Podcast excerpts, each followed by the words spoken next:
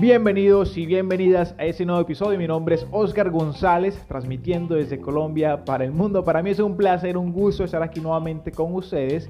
Y sobre todo hoy porque vamos a empezar un nuevo libro, una nueva obra que nos va a enriquecer aún más. Y ojalá podamos sacarle todo el provecho, máximo provecho a esa obra porque realmente es una obra bastante útil, bastante inspiradora. Y espero poder transmitirle eh, toda la energía y todo, digamos, las herramientas concretas para que ustedes puedan realmente aplicar estas enseñanzas, estas lecciones poderosas en sus vidas y que transformen totalmente sus resultados. Eh, hemos visto hasta el momento eh, la obra de Piensa y llega a ser rico de Napoleón Hill. Ayer finalizamos con esa obra que fue el capítulo 15, la parte número 4, donde hicimos como la conclusión general de ese libro. Y ya hoy vamos a empezar, como repito nuevamente, la obra de Los secretos de la mente millonaria de Tirhar Hecker. Es una obra súper recomendada, espero que la puedan leer. Yo de hecho la primera vez que lo leí, lo leí en PDF en internet Luego eh, lo compré directamente físicamente y aquí lo tengo a mi lado. Y es un libro, un, digamos, un recurso que constantemente quiero tener a la mano para poder revisarlo y revisar mi vida a la luz de esas enseñanzas y poder constantemente recordar la importancia del pensamiento a la hora de generar prosperidad en nuestras vidas. Así que familia, espero que hayan disfrutado su viernes, que tengan un excelente fin de semana, que lo estén disfrutando esa mañana de sábado, por acá es bastante soleada. Hoy es 26 de marzo en esos momentos, casi digo 25, pero ya recordé que es 26. Familia, así que eh, son las 8 y 30 minutos en el momento en que estoy grabando ese episodio. Y la idea familia, sin más preámbulos, es empezar con todo y compartirles esas lecciones. Así que los secretos de la mente millonaria de Tir Hacker. Quiero contarles, hacerle como una introducción, inicialmente, claro, está en este primer episodio, a esa obra, para que de pronto tengamos en cuenta de quién, quién es el autor y qué es lo que nos puede reportar el estudio de ese libro en nuestras vidas y sobre todo en nuestras finanzas. Resulta que Till Hareker era una persona, pues, como muchos quizás, eh, que experimentaron en algún momento eh, problemas financieros. Siempre emprendía, emprendió muchas veces, eh, pero siempre fracasaba de alguna manera, siempre tenía alguna dificultad y terminaba abandonando los emprendimientos. Y eh, resulta que, que, en ese caso, cuando él, digamos, eh, se enfrenta a esta situación y regresa a la casa de sus padres, porque había fracasado una vez más en un emprendimiento que hizo, eh, su padre tenía un amigo que era rico y justamente ese, ese, ese, amigo de, de su padre le aconsejó y le dijo que si él no le estaba yendo todo lo bien en la vida como él quería era porque él no eh, era algo que no sabía. Porque había algo que no sabía. Le faltaba información. Había algo que no había entendido. Y pese a que él consideraba que tenía un gran potencial, Tira Hacker, pues realmente la cuenta del banco le decía otra cosa. Como generalmente nos pasa, quizás a muchos lo hemos experimentado en algún caso, no sé si se identifica, eh, sabemos o reconocemos que tenemos un gran potencial, que estamos para muchísimas cosas más, pero que de alguna manera, no sé, por, cosas de la vida nos vemos obstaculizados y eh, ese potencial realmente eh, no lo vemos reflejado en nuestra vida, realmente en nuestros resultados concretamente. Entonces, Tir Hareker, una persona común y corriente con problemas financieros, se encuentra con ese amigo rico de su padre, le da ese consejo y le dice, oh, Tir Hareker, mira, no es que sea una ciencia eh, realmente exacta, pero los ricos piensan muy diferente a la clase media y a los pobres.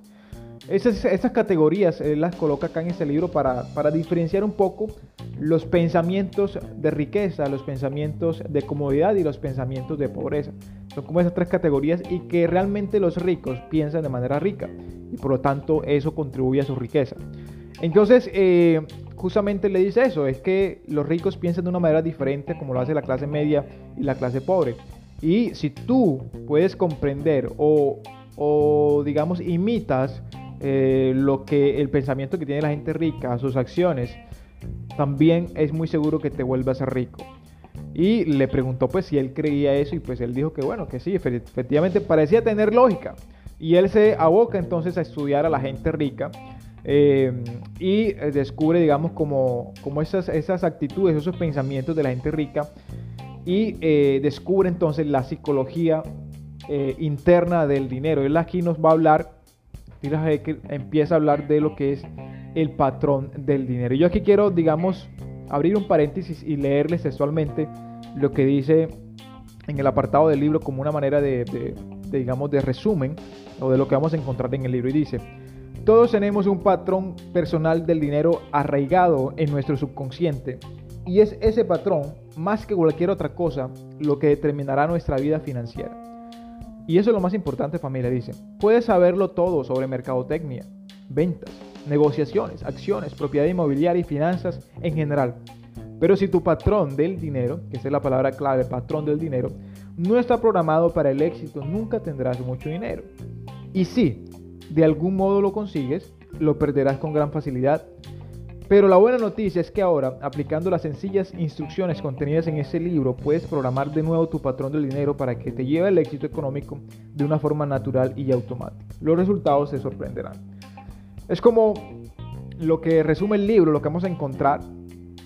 Y vean que eh, él, acuña el concepto de el patrón del dinero. Y es muy interesante porque él dice, puedes saber todo de mercadotecnia, de ventas, de marketing, pero si tu patrón del dinero no está programado para ser exitoso financieramente, a pesar de esos conocimientos, te vas a sabotear todo el tiempo y tus resultados van a reflejar otra cosa. Familia, y pasa mucho. Hay mucha gente que tiene muchos conocimientos, tiene muchas habilidades, pero por alguna extraña razón, familia, y ustedes se pueden, pueden colocarse a analizar eso, por alguna extraña razón, no logran progresar, a pesar de tantos conocimientos, que uno dice, oye, pero con tantos conocimientos y habilidades, ¿por qué todavía luchas financieramente? Y el, el autor, Tira Hackett, dice, oye, es que tu patrón del dinero está programado para ser pobre o para estar luchando todo el tiempo con el dinero. Y entonces en ese libro, familia, para, ir cerrando ya este, este, episodio, es lo que nos muestra, es realmente eh, cuál es, digamos, ese estado interior de la riqueza, cuáles son esos, esos síntomas, qué podemos hacer y nos da 17 principios o 17 estrategias para que nosotros podamos reprogramar nuestra mente. Entonces él divide el libro, él divide el libro en dos partes. Primero, digamos, él aborda como todas las partes de, de mentalidad, ¿verdad? Eh, como tal. Y ya luego eh, habla sobre las estrategias concretas de riqueza. Así que familia, eh, a grosso modo es lo que ese libro nos va a reportar. Eh, Tira es considerado, mucha gente le decía el rey Midas porque todo lo que tocaba se convertía en oro, prosperaba rápidamente. Pero él dice que, que básicamente rey Midas, o sea, rey Midas significa que tiene un patrón de dinero programado para el éxito financiero. Y justamente es lo que nos promete a través de la lectura de ese libro. Y familia, creo que es así, creo que ese libro, creo que ese libro, si usted no lo ha estudiado antes y lo ve por primera vez o lo, escucha por primera vez, creo que le puede reportar bastantes cosas positivas. Así que familia, eh, dicho eso, familia, era lo que quería compartir con ustedes el día de hoy. Es la introducción muy breve eh, para que ustedes sepan a qué nos enfrentamos, qué vamos a encontrar en ese libro. Y eh, si usted aplica esas, esas estrategias, su vida va a empezar a cambiar en algún sentido y usted va a ver los resultados. Así que familia, para mí ha sido un gusto, un placer haber compartido con ustedes este nuevo episodio.